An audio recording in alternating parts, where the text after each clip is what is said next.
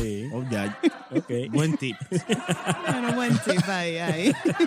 Señores, vamos a entrar en la historia de J Balvin, cómo este joven en Colombia, Medellín, empieza a, a- a- empieza a buscar su ritmo, su musicalidad, sus letras, su propia historia empieza a ser distinta a partir de un regalo, de una guitarra.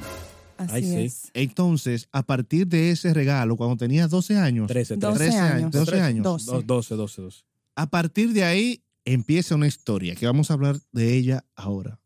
Pero quiero hacer hincapié a los padres que nos escuchan y a los muchachos que un simple regalo puede cambiar la historia de una persona. La vida. Según J Balvin, al regalarle esta guitarra, no la soltó por mucho tiempo y fue su inspiración. Él Wow. aprendió a tocar, él se enamoró de esa guitarra. Sí. Yo creo que nosotros, los seres humanos, debemos de aprender a regalar. Sí. Porque un regalo como ese, cuando usted toca, en vez de mirar precios, en vez de ver, ah, no, que esto. Por ejemplo, yo recibo muchos regalos. Siempre los regalos que yo recibo es lo mismo que yo puedo comprar, lo mismo que yo tengo, eh, que un pantalón, que una... Oye, si aprendemos a regalar, a ver más allá, sí. podemos lograr cosas como esta. Así que vamos a la historia de J Balvin después que le regalan una guitarra. ¿Qué es Así lo que hay es. con J Balvin? Bueno, ahí después de los 12 años, J Balvin dice que se dio cuenta de su gran pasión a la música, ¿no? Se dio cuenta de que él quería ser artista, de que quería hacer cosas con música. Entonces, eh, cabe destacar que J Balvin ya tenía un poquito de influencias artísticas, you know, una vena por ahí, porque su padre en un momento de su vida quiso ser cantante Sí. y su madre tocaba el acordeón. So, J Balvin a partir de los 12 años ahí se da cuenta, quiero hacer esto, quiero hacer lo otro, pero eh, él fue acróbata también, dijo en una entrevista en un Wow. circo. So, él siempre sabía como que quería hacer algo a nivel con la música. La historia de J Balvin viene siendo muy fuerte y viene siendo una historia que se puede identificar cualquier inmigrante de Estados Unidos, ya que ese, ese muchacho pasó, vino de abajo, like he came from the bottom. Yeah. Even though su familia vino de un background, vamos a decir, su papá era economista, su papá después pasó por bancarrota, entonces cayó. Sí. J Balvin vivió en Estados Unidos, vivió en Nueva York, fue paseador de perros, vivió en Florida, fue pintor, Pintor. de casas. Entonces, él pasó por de todo. So, yo creo que eso puede ser también una gran parte del éxito de él, ¿no? Que él, como al venir de abajo, como estar arriba, caer y volver a subir, lo mantuvo a él como para tener como los pies en la tierra, ¿no? y un episodio misterioso de su vida que no vamos a abarcar aquí, pero fue secuestrado por su directora de escuela, según él. Sí, él, fue, él formó parte de un, Un feliz secuestro. un, un exchange program, un curso de intercambio para estudiar inglés en Oklahoma y él dice que la madre de intercambio se puso como media loca con él, Muy o sea, no lo dejaba... que lo vio como un hijo. No, dije que lo vio con un hijo, entonces decía como que la señora no le pasaba la llamada de los padres, no le pasaba la llamada de la novia, entonces como que la novia tuvo que llamar y hacerse pasar como un estudiante Sí, de que la la novia escuela. sabía inglés en ese Que la novia sabía inglés y ahí la novia pudo comunicarse con él y ahí él cuenta que él tuvo que esconderse, buscar el, pas- el, el pasaporte escondido, Y se escapó. pero la mujer lo enfrentó ahí, que, que la mujer tenía el pasaporte de él, pero ya después cuando se explotó la pelota, Sí, se fue por ahí mismo. Bueno. se fue por se ahí. Bueno, ese capítulo de su historia no lo vamos a abarcar aquí porque es muy peligroso. Hay muchas anécdotas detrás de, de este episodio y mucho misterio, pero sí que fue un capítulo de su vida, quizás, donde él pudo reflexionar mucho y ahorrarse unos chelitos también de pagar renta. Claro.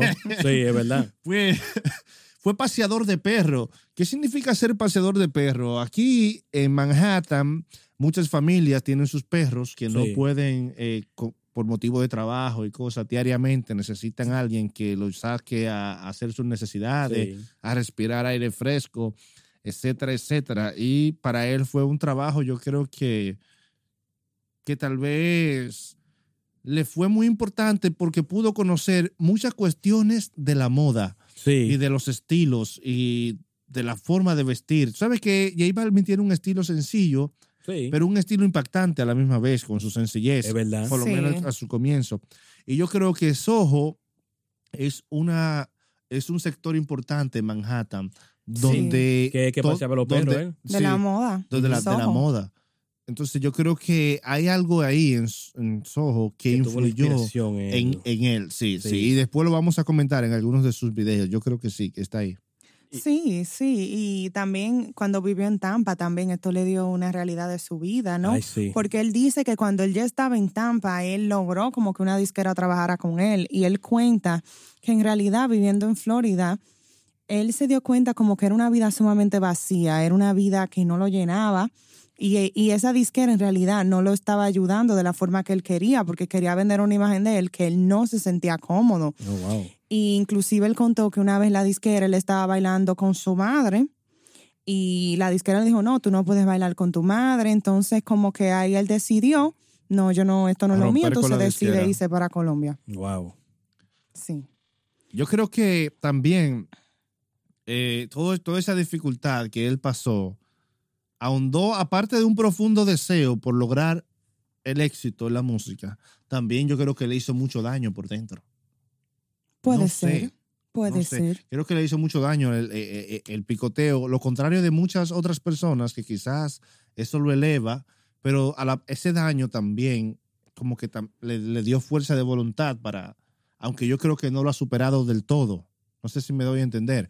Ahora bien, poco a poco este hombre fue grabando algunos álbumes, álbumes Sí, y canciones. y fue llegando poco a poco. He visto unos videos en el Instagram de J Balvin cuando él cantaba en la calle con tres gatos, Ay, sí. dos amigos, tres gatos. Un, coma- allí, un colmadón ahí en, un col- en cantando. una especie de colmadón Sí, en yo lo vi Medellín, en el barrio, a la Sí. gente. Y ahí con el mismo ánimo, No, con el mismo deseo, y lo, y lo disfrutaban muchísimo. Eso Sí. era para él una multitud, tú Sí, sabes. eh, juraba que era que estaba cantando, ya tú Sí, sabes. del, otro, eh, del otro mundo, del, del otro, otro mundo. Sí, mundo. él cantaba también en todas las escuelas y tú ves en las entrevistas de él, las personas comentan y dicen, di que dele like si usted llegó a ver a J Balvin en su escuela cantando. No, y, que- y gente también con los CD que, que, que él regalaba, lo tienen todavía mucha gente en su No, barrio. él era la real para y, y se dice como que él jugó un papel muy importante en el movimiento reggaetonero en Colombia, porque inclusive cuando él empezó, las personas en Colombia pensaban que él era de Puerto Rico, Ay, sí. debido al tipo de reggaetón que él estaba haciendo y también la aceptación que tuvo.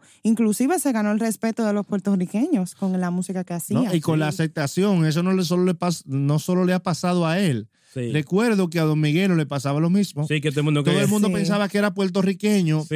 y, y él decía, sí, sí, sí, déjelo así, no digan Sí. que soy dominicano porque si yo- dice que soy dominicano, se acaba el apoyo ahí mismo. No, es O verdad. sea, la verdad. gente Así tiende a apoyar el reggaetón solo el que viene de Puerto Rico. Sí, porque- y son formas de uno meterse de lleno sin Sí. ser puertorriqueño. Velo ahí. Sí, Parecerse, pero teniendo su esencia ahí. Porque qué es lo que pasa que yo creo que para el mismo artista hay un nivel, como vamos a decir, un fear factor, un nivel de intimidación, de intimidación, ¿no? Porque como el reggaetón de Puerto Rico viene siendo la madre del reggaetón, viene una persona de Colombia, entonces él tiene miedo, como, oh, estoy haciendo esto bien, esto, esto es lo que lo que yo debo de hacer, o sea, cómo Sí. me van a aceptar allá. Y por eso él dice que le da muchísimas gracias a Joel y Randy, Ay, sí. que le hicieron el remix de la canción Sin Compromiso. Y él dice que gracias a ese remix, en una cierta parte se ayudaron a ambos artistas en ese tiempo. Sí, que porque ni dormió esperando el video. Joel y. Randy, Joel y Randy estaban apagados. Tú sabes que Joel y Randy con tiempo se apagaron. Sí. No, están apagados todavía. Ya ¿no? están apagados, ya no, Sí. pero Joel y Randy eran... fiestecita por ahí, tú Pican, sabes. pican, pero en- en- como que él dice como que fue como una ayuda mutua, ¿no? Esto es un artista nuevo de Colombia, vamos a grabar con puertorriqueños, te abre puesto en Puerto Rico y tú no- nos ayudas en nuestro comeback. Él en dice realidad que él lo ve bien. como una lealtad, en verdad. Él lo ve como una lealtad, entonces como Joel y Randy le dieron esa oportunidad, entonces él ha mantenido un legado de tratar de ayudar a artistas nuevos Ay. cada vez que puede. Ya, sumamente interesante. Sí, sí, y cabe destacar que veo que la que J Balvin es muy agradecido, muy agradecido eh, porque él dice, él siempre está mencionando que gracias a Pitbull y Enrique Iglesias que le dieron Ay, sí. parte en ese en ese tour de él, que J Balvin le abría el concierto a Pitbull y Enrique Iglesias, él pudo darse a conocer Que J muchísimo Balvin más. está haciendo lo mismo con Jer Cortés también ahora. y, con, que y con otros tiene- artistas nuevos. Eso es muy Sí. impactante en J Balvin porque eh, ahora mismo, ahora mismo como está J Balvin, no le abre a nadie. Él, Sí. él está al mismo nivel de Pitbull. O No, más. claro. Ya sí, ya Pero no está dando para atrás eso En ese que- tiempo sí, Sí. sí, él tenía que abrirle a ellos. Mira cómo es la cosa. Para que tú veas. En ese tiempo él le abría a ellos. Sí, ahora, ahora. a- ahora ellos creo que tienen que abrirle a él.